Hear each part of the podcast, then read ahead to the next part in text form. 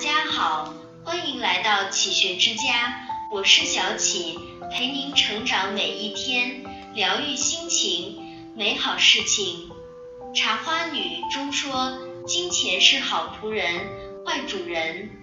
你对待金钱的态度，折射出你的层次。低层次的人会成为金钱的奴隶，而高层次的人却把钱当做一种工具。会花钱是一种能力，物质上够用就好。生活中有一些人月薪不高，但吃穿用度却远超自己的能力。他们抱着“今朝有酒今朝醉”的态度，不仅虚增了负担，还使欲望越来越大。其实物质上节约一点没什么不好。李嘉诚的一套西装可以穿十年八年，皮鞋坏了补一补接着穿。台塑集团王永庆生活上极其节俭，用的肥皂剩下一小片，还要粘在整块上继续使用。节约用钱，不在乎省了不少钱。在于节约会培养一种朴素的品质，也会让你腾出更多的时间和精力，把焦点放在更有意义的事上。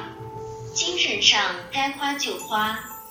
不是曾在文章里写到自己的父亲早逝，家境贫寒，但即便如此，母亲在他读书这件事上从来不吝啬，甚至还出奇的大方。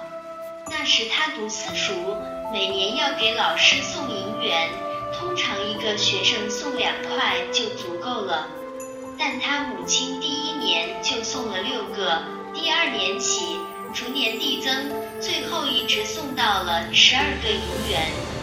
而他对老师提出了一个要求，希望先生您能为胡适单独讲书，每读一字需讲一字的意思。每读一句，需讲一句的意思。其实钱并不是一味节约就好，在提升自己的那些事上，比如读书和学习等，就要舍得花钱。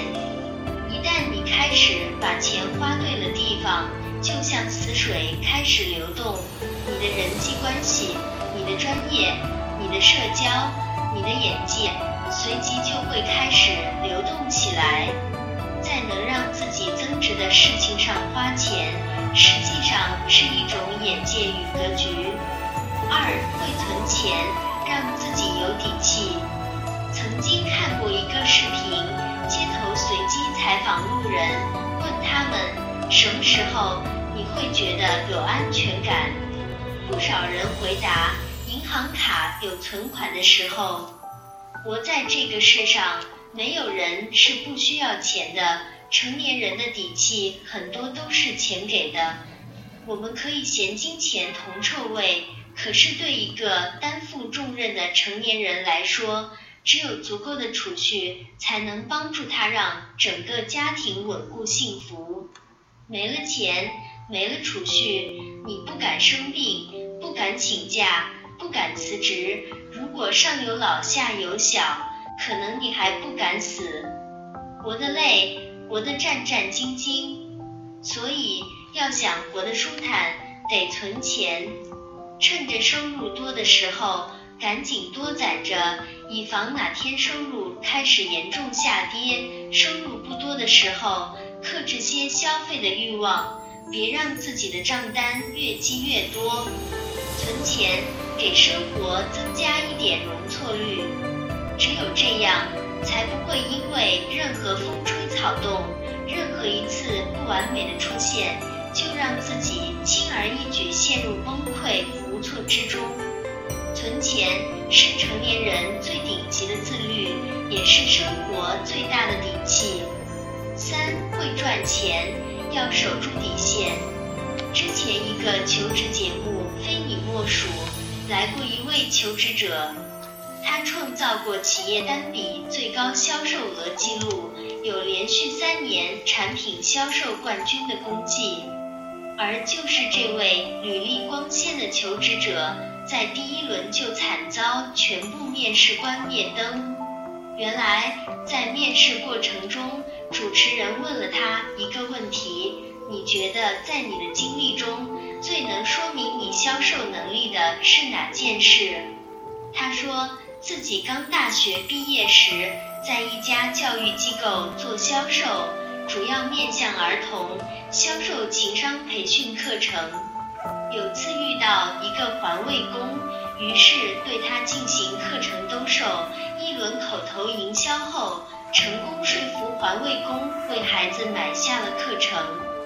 那份课程价值五千五百块，而那个环卫工的月薪才两千多块钱。主持人当即提出质疑：“你没有考虑环卫工的家境，这能体现你的销售能力，但销售不能不择手段。”有位面试官也表达说。我们不怀疑你的能力，但你做了一件很没有做人底线的事。凭自己的能力赚钱，大家都能理解，但哪些钱能赚，该怎么赚，这条线却并非清晰可见。但也正是这条说不清道不明的线，区分了人与人之间的层次和境界。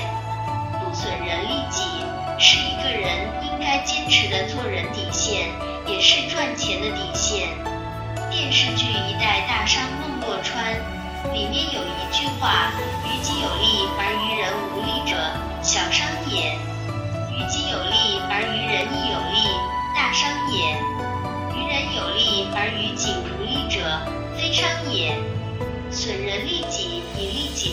者，奸商也。”一个人的修养在哪个层次？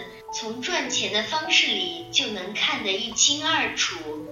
这里是启学之家，让我们因为爱和梦想一起前行。更多精彩内容，搜“启学之家”，关注我们就可以了。感谢收听，下期再见。